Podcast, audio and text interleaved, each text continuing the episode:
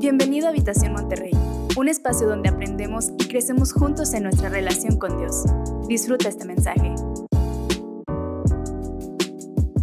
El tema de hoy está muy sencillo y se llama así. Espíritu Santo, Espíritu Santo. Estamos hablando, acuérdate, de doctrina básica, fundamental, y estamos hablando de, de, lo que nosotros creemos. Y yo te decía semanas pasadas que para mí es bien importante hablar acerca de estas cosas, porque la ética, la moral, están teniendo muchos cambios, ¿verdad? El, el eh, la fe de las personas está moviendo mucho, está moviendo de un lugar a otro. Y para mí es bien importante que como iglesia sepamos en dónde estamos parados. Para mí es bien importante que como iglesia sepamos quiénes somos y hacia dónde nos dirigimos. Y, la verdad es que no hubo un mejor día para hablar de Espíritu Santo porque hoy se celebra el Pentecostés. ¿Alguien ha escuchado hablar del Pentecostés? Pentecostés era una fiesta judía, era una fiesta judía que simbolizaba el término de la Pascua. ¿Ok? Entonces, eh, ellos celebraban la cena de la Pascua y 50 días después celebraban el Pentecostés. Por eso se llama Pentecostés, porque Pentecostés, la traducción literal es quin, quincuagésimo. ¿Ok? Diga conmigo quincuagésimo. Ah, tremendo, muy bien. Entonces, eso es lo que celebran el Pentecostés. La salida de Egipto, pero no solamente eso, se celebra que 50 días después de que el pueblo de Israel sale de Egipto, Moisés se encuentra en el Sinaí y conecta con Dios y en el Sinaí se le entregan las tablas de la ley. 50 días después, ¿me sigues? Y luego, no solamente eso, sino que en el Pentecostés también se celebra la fiesta de la cosecha o la fiesta de las primicias o la fiesta de las siete semanas. ¿Qué pasaba en la fiesta de, la cosecha? Bueno, la fiesta de la cosecha era básicamente una fiesta muy agrícola, ¿no? Una persona que eh, se dedicaba a arar el campo, recogía alimento y lo presentaba delante de Dios. La verdad es que Pentecostés era una gran fiesta porque culminaba con algo importante y también celebraba, digamos, que el inicio de algo también muy importante, que eran las cosechas que se iban a tener en el futuro. Ahora, a mí me encanta porque hay un paralelismo bien profundo entre que Moisés se encuentre con la presencia de Dios y el Pentecostés tal como lo conocemos los cristianos en este tiempo. 50 días después de la resurrección de Jesucristo, viene la llenura del Espíritu Santo en el Pentecostés. Ahora yo te pregunto, ¿es intencional Dios sí o no con lo que Él siempre proyecta y planea? Siempre. O sea, 50 días, 50 días después, Dios se encuentra con Moisés. 50 días después de que Jesucristo eh, asciende, ¿verdad?, a la vida nuevamente, se encuentra con su pueblo y los llena de poder. Ahora, quiero que vayamos por favor a la Biblia y leamos Hechos capítulo 1. Vamos a leer Hechos capítulo 1, vamos a leer el versículo 8. No hay manera de que, de que no hablemos del libro de los Hechos cuando hablamos acerca de Espíritu Santo. Necesitamos hablar de Hechos. Y vamos a Hechos, yo voy a leer la nueva traducción viviente. Hoy, normalmente leo una nueva versión internacional, pero hoy, hoy, hoy vamos a leer esta, esta versión. Y dice así, pero recibirán poder cuando el Espíritu Santo descienda sobre ustedes. Y serán mis testigos y le hablarán a la gente acerca de mí en todas partes. En Jerusalén, por toda Judea, en Samaria y hasta los lugares más lejanos de la tierra. Me, me, gusta un chorro esto, dice, recibirán poder cuando descienda el Espíritu Santo. Ahora, me, queda claro, el año pasado hablamos un poco acerca del Espíritu Santo y me queda claro que a veces malentendemos la manera en la que funciona el Espíritu Santo. Porque leemos este texto, decimos, ok, recibirán poder cuando el Espíritu Santo descienda sobre ustedes. Entonces, de alguna manera conectamos puntos. Decimos, si recibimos poder, entonces el Espíritu Santo es poder. ¿Me sigues? Es poder. Pero eso de alguna manera como que nos hace no no entender cómo funciona correctamente el Espíritu Santo. Porque el Espíritu Santo no es un algo, el Espíritu Santo es alguien. El Espíritu Santo también es una persona. Y a veces tratamos el Espíritu Santo como si fuera simplemente poder. O sea, el Espíritu Santo sí es poder, el Espíritu Santo sí tiene poder, pero el Espíritu Santo es un alguien también. ¿Me sigues? Es, es importante que entendamos esto porque no solamente el Espíritu Santo es un, es un alguien, sino que también, a mi punto de vista, es un, es un ser inteligente y a lo mejor es, eh, es muy corta el significado que te voy a dar de inteligente, porque me refiero hacia él como inteligente, pero quiero explicártelo y poquito a poquito lo vamos desmenuzando, ¿sale? Me parece que el Espíritu Santo es, es un alguien inteligente más que un algo, porque la inteligencia se define de muchas formas. Una de ellas es la capacidad lógica. Número dos, la capacidad de comprensión. Número tres, tiene autoconciencia. Tiene la capacidad de aprender, conocimiento emocional, razonamiento, planificación, creatividad, pensamiento crítico y solución de problemas. Si yo pienso en el Espíritu Santo, el Espíritu Santo tiene todas estas capacidades, ¿verdad que sí?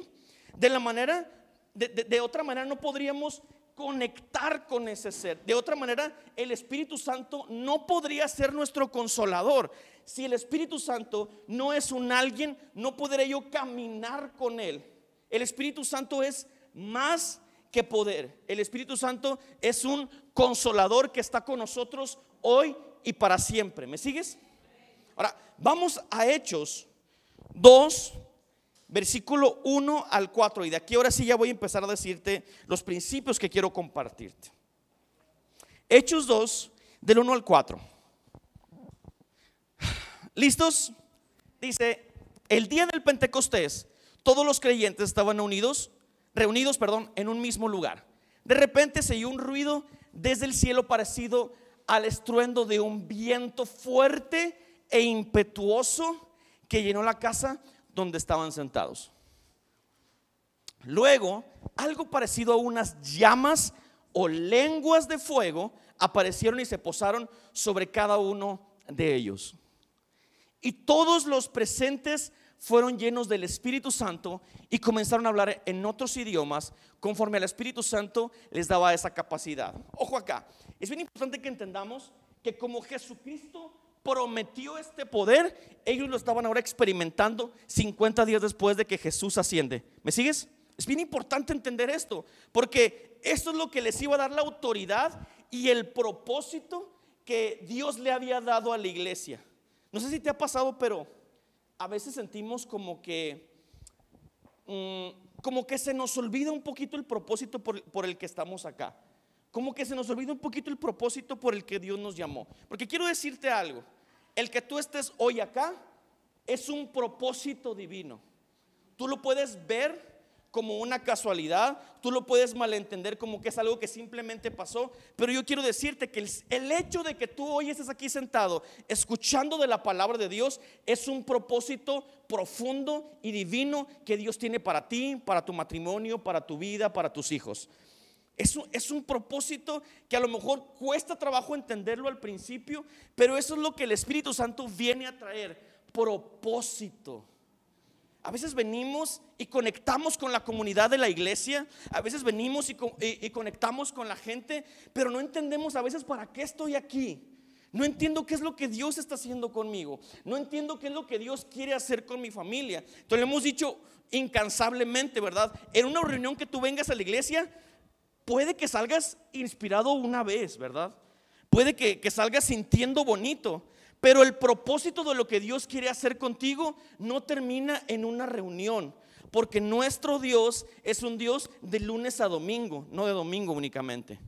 Lo que Dios quiere hacer contigo no solamente es para una sola vez. Las herramientas que Dios te da no solamente son para una ocasión. Y eso es lo que vino a hacer el Espíritu Santo en el Pentecostés. Los llena con el Espíritu Santo, empiezan a hablar en otras lenguas y entonces se dispara el Evangelio por todo el mundo. Pero tenía que venir el Espíritu Santo a operar en medio de las personas. Si el Espíritu Santo no está en medio de la iglesia, lo único que estamos haciendo acá son reuniones. Y las reuniones no causan mayor impacto familia. Lo que causa impacto profundo en las vidas es el Espíritu Santo apoderándose de la gente. Es por eso que tenemos que predicar el Espíritu Santo diariamente. No podemos solamente predicar cosas bonitas, tenemos que predicar cosas espirituales. ¿Qué es lo que básicamente Dios nos está mandando a hacer? Ahora, hoy quiero, quiero darte eh, cuatro principios. Esta serie ha dado cuatro principios. ¿Se han dado cuenta de eso? No eche mentiras, ¿eh? Es pecado también eso. le, voy a, le voy a dar el primer principio. El primer principio dice así. El Espíritu nos guía y nos da propósito. El Espíritu nos guía y nos da propósito. Dice Primera de Corintios, capítulo 2, versículo 9 y 10. A esto se refieren las escrituras cuando dicen, ningún ojo ha visto, ningún oído ha escuchado, ninguna mente ha imaginado lo que Dios tiene preparado para quienes lo aman. Pero fue a nosotros a quienes Dios reveló esas cosas. ¿Por qué? Por medio de su Espíritu pues su espíritu investiga todo a fondo y nos muestra los secretos más profundos de Dios. ¿Hay alguien acá que quiera conocer los secretos profundos de Dios? Cosas que no fueron reveladas en tiempos pasados. El Espíritu Santo hoy nos lo revela. Cosas que gente, sabios, no, entendían en el pasado. Cosas que la gente escribía, filósofos. Son cosas que Dios a través de su Santo Espíritu nos vino a revelar. Preguntas como, por ejemplo, oye, ¿con quién? A ver, los solteros. ¿Hay solteros hoy aquí? Diga con seguridad. Eso. No, no tenga miedo, no tenga miedo. Cosas como, Dios, ¿con quién me tengo que casar? ¿Hay algún soltero que se ha preguntado eso? Yo cuando era soltero sí me lo pregunté, Dios, ¿con quién me iré a casar? ¿Qué será de mi vida? ¿Qué será de mi futuro? ¿Cómo serán mis hijos? son preguntas muy sencillas que, ojo, hay muchas personas que no se las hacen. ¿eh? Hay muchas personas que dicen, ah, me gustó el güero, vamos a darle. Y empezaron a andar con el güero nada más porque estaba guapo. Pero no tuvieron sabiduría espiritual para discernir si la decisión que iban a tomar a continuación era correcta. El Espíritu Santo te da guianza cuando tú te preguntas, Señor, ¿está bien que tome este trabajo o no? Mira, porque hay gente que agarra de todo. ¿Te fijas? De, todo. No importa si lo sobajan, no importa si no, le, si no lo dignifican, no importa cualquier cosa. Él agarra porque anda bien necesitado. Pero sabes una cosa, el Espíritu Santo revela cosas y te da guianza de lo que sí tienes que hacer y lo que no tienes que hacer. Porque no todas las puertas que se nos abren son de Dios. No todas las puertas que se abren de par en par y que parece que Dios está facilitando todo son de Dios. Mira, hay cosas que son bien espirituales, pero que parecen bien difíciles. Y a veces parece que estamos forzando la situación, pero sabes una cosa, empieza a desarrollar un discernimiento y tú dices, esto es de Dios, esto es de parte de Dios. Dios te va entrenando en el proceso. Mira lo que pasa en el Pentecostés. Cuando todos son llenos del Espíritu Santo, unos dicen, oye, están hablando en mi idioma natal, se sorprenden, pero otras personas dicen, están borrachos, los... los no entienden lo que está sucediendo otras personas, ¿no? Pero, pero ¿qué pasa? Pedro en medio de este momento se para y predica. Los que están recibiendo el Espíritu Santo en ese momento son 120 personas. Cuando Pedro termina su predicación, tres mil personas llegan a los pies de Jesús. Tres mil personas. ¿Por qué? Porque el Espíritu Santo te da sabiduría y dirección de lo que sí tienes que hacer y de lo que no tienes que hacer. Mira, lo que el Espíritu Santo te dice que hagas parece más difícil de lo que... Cuña, me fuiste a traer papel, ¿verdad? Ay, gracias, cuñada. Siempre se me olvida mi toallita. Ya no se me va a olvidar. entonces te decía, a veces lo que el Espíritu Santo te dice que hagas es más difícil de lo que obviamente no, ¿verdad? Porque el Espíritu Santo siempre prueba tu fe. El Espíritu Santo siempre prueba tu corazón. El Espíritu Santo siempre te pasa por pruebas porque la promesa no es todo para Dios, es el carácter que se forja en medio de la promesa. ¿Me sigues? Eso es bien importante. Segundo principio, familia. Segundo principio. El Espíritu Santo es, ay, gracias hermanito, hoy me siento bien consentido por la iglesia. Dios les pague grandemente. El Espíritu Santo es nuestra mayor influencia. Vamos a leer Hechos 2, capítulo 4. Vamos a leer desde el versículo 4. Fíjate lo que dice desde el versículo 4. Y todos los presentes fueron llenos del Espíritu Santo y comenzaron a hablar en otros idiomas conforme el Espíritu Santo les daba esa capacidad. En esa ocasión había judíos devotos de todas las naciones que vivían en Jerusalén. Cuando oyeron el fuerte ruido, todos llegaron corriendo y quedaron desconcentrados al escuchar sus propios idiomas hablados por los creyentes. Estaban totalmente asombrados. ¿Cómo puede ser? exclamaban. Todas estas personas son de Galilea. Y aún así las oímos hablar en nuestra lengua materna. Aquí estamos nosotros, partos, medos, elamitas, gente de Mesopotamia, Judea, Capadocia, Ponto, de la provincia de Asia, de Frigia, Panfilia, Egipto y de las áreas de Libia alrededor de Sirene, visitantes de Roma. Tanto judíos como convertidos al judaísmo, cretenses y árabes, y todos oímos a esta gente hablar en nuestro propio idioma acerca de las cosas maravillosas que Dios ha hecho. Eso es lo que estaban hablando. Una de las mayores manifestaciones del Espíritu Santo en el, en el Pentecostés es que ellos hablaron el lenguaje de la gente que estaba visitando. ¿Se acuerda de que el Pentecostés era una fiesta solemne, importante para el judaísmo? Ellos iban y, traían eh, sus ofrendas, ellos iban felices porque, pues bueno, era una fecha importante, ¿verdad? Era una gran fiesta el Pentecostés. Y entonces se encuentran con este momento y empiezan a escuchar en su propio idioma las maravillas de Dios, no cualquier cosa. Ellos escuchan en su lengua, y, eso no era muy común, ¿eh? Porque ahora uno se mete a una escuela de idiomas, ¿verdad?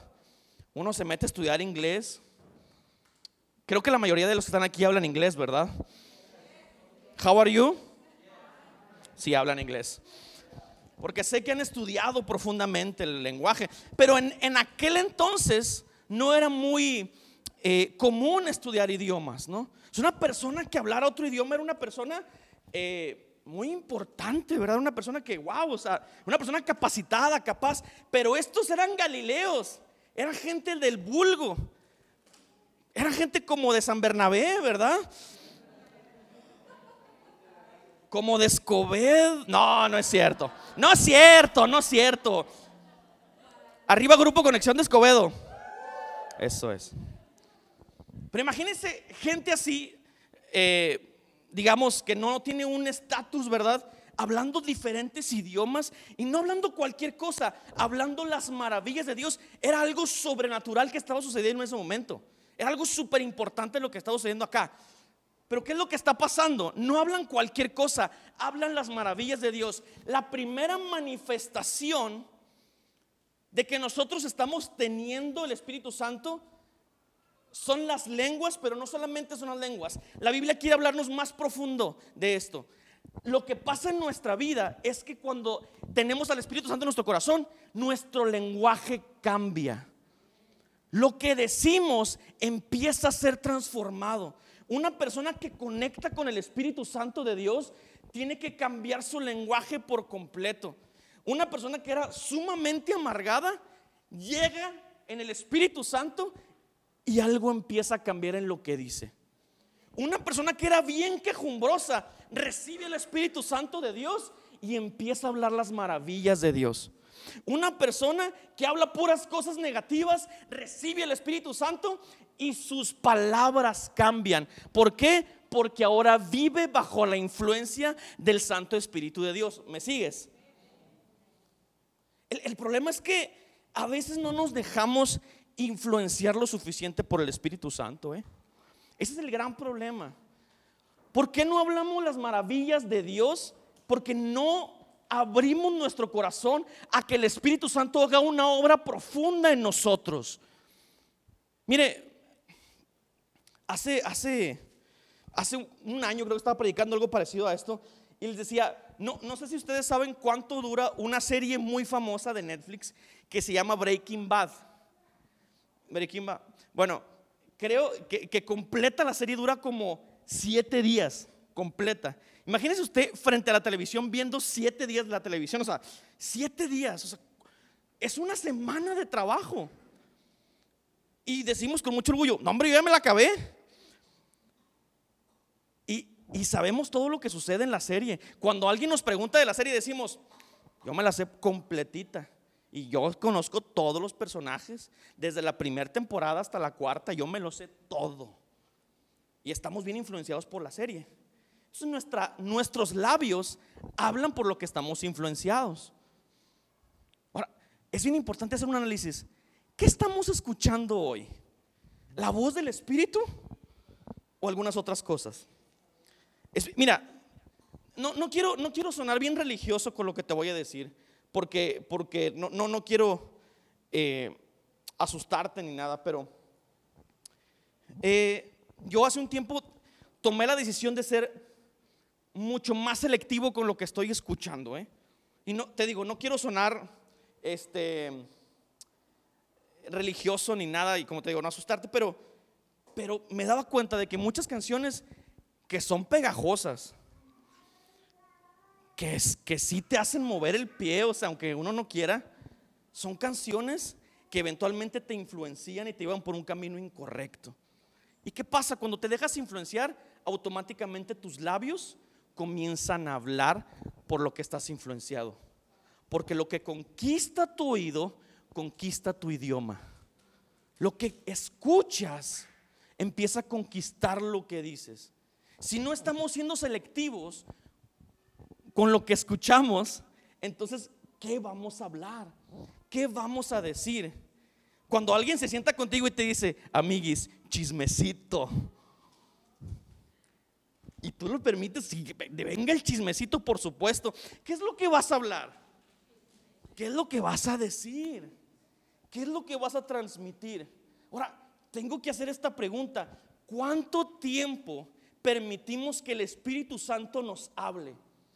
¿Cuántas veces nos permitimos estar conectados con el Espíritu Santo lo suficiente como para hablar las maravillas de Dios? ¿Qué es lo que pasó en el Pentecostés? Ellos escucharon una voz que nadie estaba escuchando, por eso la gente decía, están borrachos, es imposible que pase algo así, porque sabes una cosa, lo que hace el Espíritu Santo en el presente suena como locura para la cultura en la que vivimos. Suena como una locura. Pero el Espíritu Santo habla y da guianza y cuando escuchamos el Espíritu comencemos a hablar las maravillas de Dios. Tercer principio. El Espíritu Santo nos da humildad, que eso yo creo que algo bien importante, ¿verdad? Sobre todo para los regios que de repente, ahorita no nos sentimos tan así, ¿verdad? Pero, porque nos falta agua, pero luego decimos, no, hombre, vamos a separarnos de todo México y cosas así, ¿verdad? ¿Qué rollo? ¿Por qué hicimos eso? Hechos 2, 37 y 38 dice, las palabras de Pedro traspasaron el corazón de ellos. Todos estamos escuchando las lenguas en sus idiomas. Y dice, quienes le dijeron a él y a los demás apóstoles, hermanos, ¿qué debemos hacer?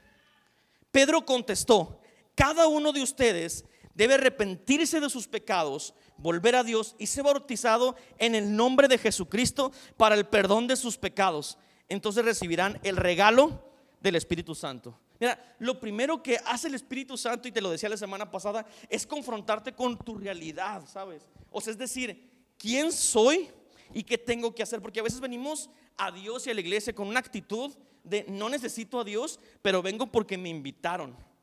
No necesito nada de Dios, no necesito cambiar absolutamente nada en mí, pero vengo únicamente porque es el deber ser, ¿verdad? Pero cuando uno se encuentra con el Espíritu Santo, lo primero que te dice es, esta es tu realidad.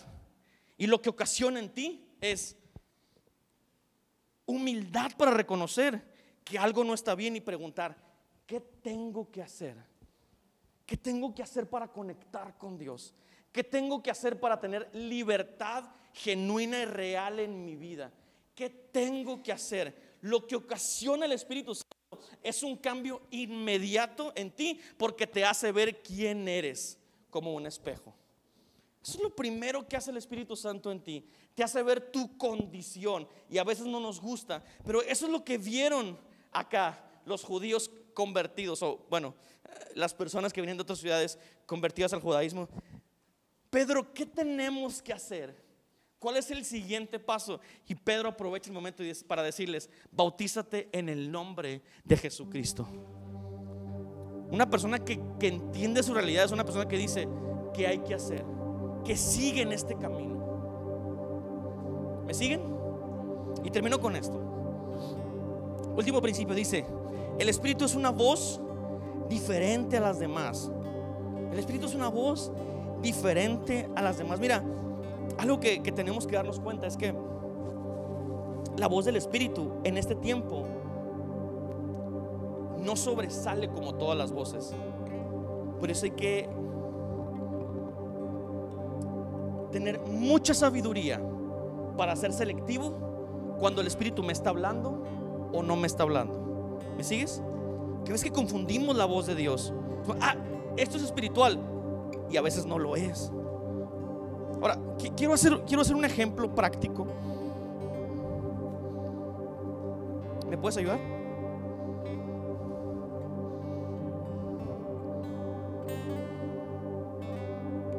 ¿Cómo te llamas, campeón? Santiago. Santiago va a ser mi modelo el día de hoy. ¿Sí tiene finta de modelo? Los papás dicen, claro, por supuesto. Ahora, Santiago va a representar un alma que escucha muchas voces en su vida, ¿sale? él no tiene mucha claridad de cómo viene el futuro para él. Sin embargo, él tiene que poner todo su empeño para escuchar la voz de Dios. Pídame el micrófono, Santiago. Santiago,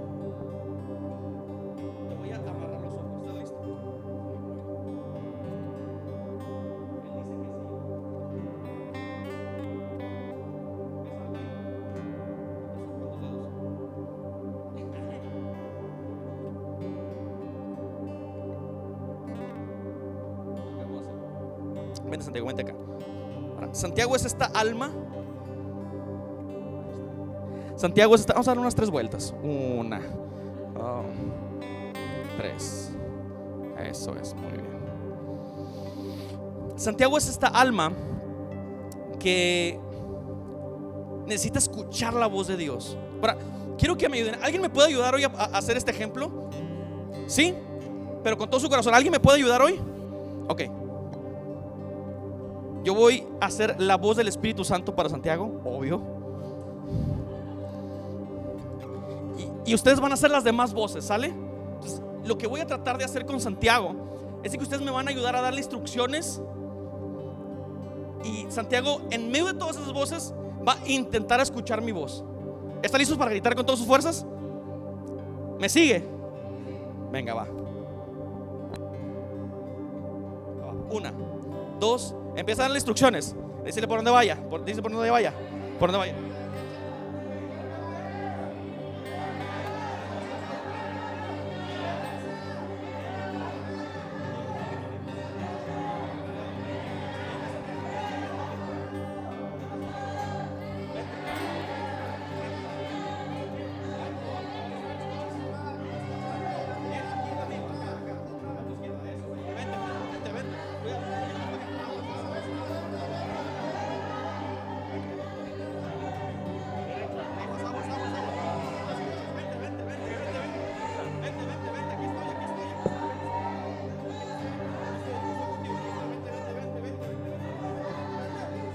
Y llegó guiado por el Espíritu. Ahora, Santiago, ¿escuchaste en medio de los gritos la voz de tus papás? ¿Cuál fue la voz que más escuchaste?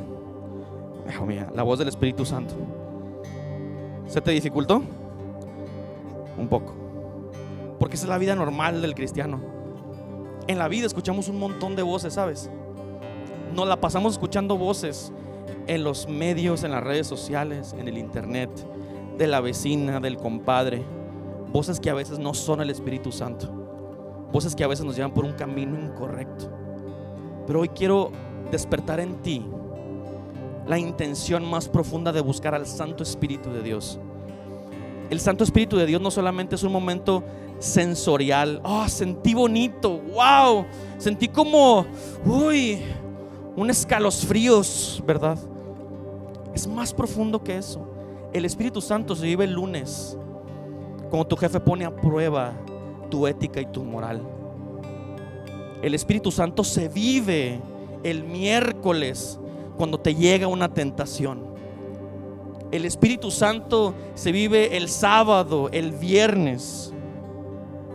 Cuando tus amigos te dicen, vamos para allá o qué, pasa nada, nadie te ve. Lo primero que el Espíritu Santo hace en tu vida es transformar tu carácter. Eso es lo primero que hace. Gracias, Santiago. Ah, quiero que te pongas de pie, por favor.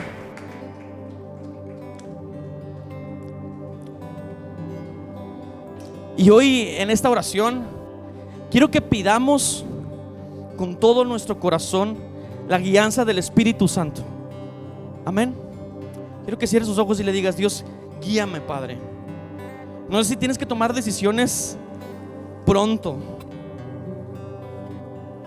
¿Qué hago con este negocio, Dios? ¿Le entro o no le entro? ¿Me caso con él o no me caso, Señor? Guíame, Dios, en estas decisiones. Dios, ¿quieres que estudie esta carrera o no la estudio? Dios, ¿invierto mi dinero en este negocio o no? Dios, ¿me salgo de mi trabajo o permanezco en el mismo? Hoy quiero que, que levantes tu voz y le preguntes al Espíritu, ¿sabes una cosa? Porque el Espíritu hoy está acá y contesta las oraciones. Yo quiero que le pidas, Espíritu, acompáñame. Ya no sé que solamente eres un algo, Dios. Eres un alguien y que puedo directamente hablar contigo y decirte, guíame, consuélame, dame guianza en mis pasos en el nombre de Jesús. Levanta tus manos. Espíritu, aquí estoy. Espíritu, aquí estoy. Aquí está mi corazón. Aquí está mi alma. Aquí está mi vida. Aquí está mi alma. Aquí está mi vida. Aquí está mi corazón. Necesito más guianza, Dios. Necesito más guianza, Dios. Ya no puedo vivir errático en la vida, Dios. Necesito tu guianza. Necesito tu consuelo. Dile, como en el cielo. Gracias por acompañarnos. Si necesitas conectar con nosotros, entra a www.iglesiahabitacion.com o búscanos en redes sociales como Habitación Monterrey.